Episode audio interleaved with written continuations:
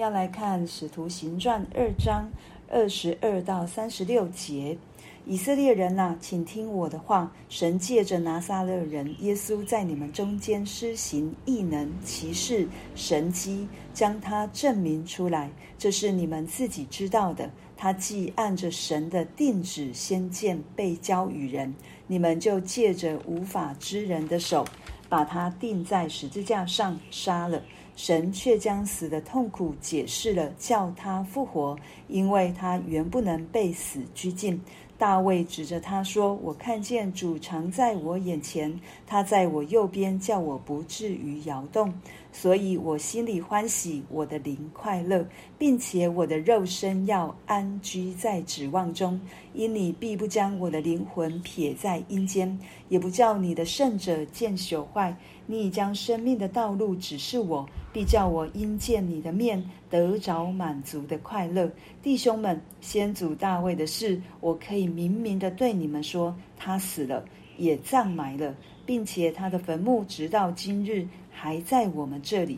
大卫既是先知，又晓得神曾向他启示，要从他的后裔中立一位坐在他的宝座上，就预先看明这事，讲论基督复活说，他的灵魂不撇在阴间，他的肉身也不见朽坏。这耶稣，神已经叫他复活了，我们都为这事作见证。他既被神的右手高举，又从父受了所应许的圣灵。就把你们所看见、所听见的浇灌下来。大卫并没有升到天上，但自己说：“主对我主说，你坐在我的右边，等我使你仇敌坐你的脚凳。”故此，以色列全家当确实的知道，你们钉在十字架上的这位耶稣，神已经立他为主、为基督了。阿门。我们今天看经文，彼得他继续他的讲论，他。讲耶稣基督的这二十二节，讲到耶稣在世的时候，他所做的事情，再来讲到主耶稣被卖、受死、被钉在十字架上。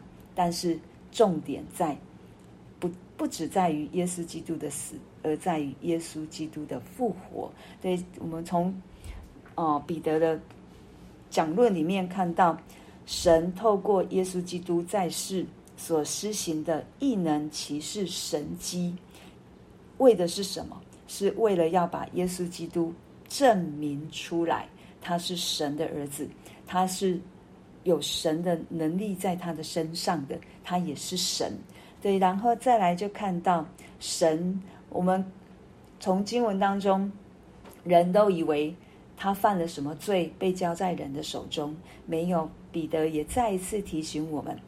主耶稣基督是按着神的定旨和先见被交与人，所以从创世纪开始，神一再一再的在预言，在要使他自己的应许应验在耶稣基督身上，这是永远没有改变的应许，这也永远是神要成就的旨意。对这一件事情，好像有。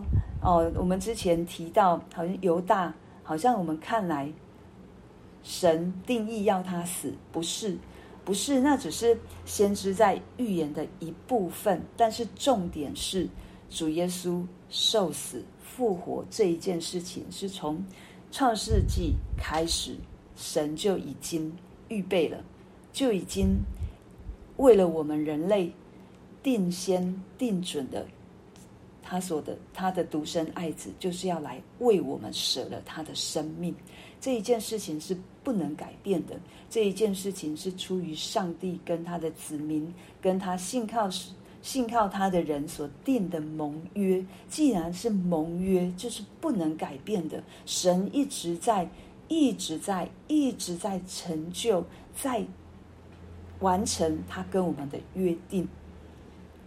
好像看来是人的手把他钉在十字架上，主耶稣也对这一个罗马政府说：“如果不是我的父家把我交给你，你们没有一个人能够办我。”对我们看到，若不是出于神，没有一个人能够做成。是主耶稣谦卑顺服，要完成父上帝的旨意，所以他如同待宰的羔羊一样，被牵到宰杀之地，为我们钉死在十字架上。不是人，乃是神；不是人做的什么，乃是神要使信他的人可以因着耶稣基督得着耶稣基督的救恩，可以在。可以因着耶稣基督在十字架上所舍的我们的罪，我们的一切都可以被更新，我们的罪都可以得赎。主耶稣不只是死了，重点在二十四节，神却将死的痛苦解释了，叫他复活，因为他原不能被死拘禁。神把这个痛苦解释的就是。他毁灭了恶者的作为。白话来说，对恶者原本要让耶稣基督死在十字架上而已，这样后续就没有了，就没有人可以得着拯救。但是没有解释了，就是解除了这个死在耶稣基督身上做王掌权，没有，是耶稣基督在这世上，在我们的生命当中做王掌权，所以他不受死的拘禁，他不会被限制。他原不能，原不能，不是好像现在才这样，是他一开始他就是神的孩子，他就不会被死所拘禁，他也不会被罪所拘禁，因为只有耶稣基督是无罪的，他是圣洁的，对，唯有他能够为我们受死而复活，所以恶者想要用这个死，好像一再的要让人看见。一再的要让人相信他只不过是个人，但是没有这个复活告诉我们，主耶稣是神子，是一位神，以至于我们信靠他的人，我们也可以因着他有复活的生命。所以彼得又用了诗篇十六篇来做见证，然后后面也再去用。诗篇一百一十篇来做见证，为什么我们看到这些使徒们常常用旧约来，来来对这一些犹太人讲论？因为他们对旧约太熟了，所以他用这一些来对以色列的百姓诉说神的应应许，神所预先所做的事情，在大卫身上，他们他们知道大卫是神所高的这一位王。但是他是个人，一样，他是个人，他如同拉萨路复活一样，他人就是个人，人就是会死。但是大卫为什么会说这一些的话呢？是因为他是先知的身份，他说出了神要坐在犹太人，要坐在以色列民身上的这一件事情，在耶稣基督里面都已经成就了。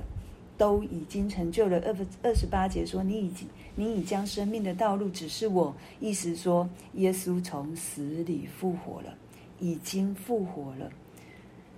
三十一节又再一次说，讲论基督复活，说他的灵魂不撇在阴间，他的肉身也不见朽坏。所以，基督是完全的复活，在父上帝那里，他跟神是。同样为神，对神也把圣灵赐给他。我们看到，我们会讲三位一体的神学。圣经上面没有三位一体这四个字，但是我们可以从圣经当中的里面仔细去看，我们一定可以看到父上帝、子上帝，还有哦子耶哦主耶稣，看到圣灵常常环绕在圣经当中。三位一体的神是不可分割的，是。是一个让我们看到可以学习一个美好团契的关系。所以，我们从今天的经文，然后最后一节三十六节，故此以色列全家当确实的知道，你们钉在十字架上的这位耶稣，神已经立他为主为基督了。如果我们还记得马太福音，主耶稣问彼得这一群门徒：“你们说我是谁？”一开始他们说了其他人所说的耶稣是谁，后来主耶稣又再一次问他们：“你们说我是谁？”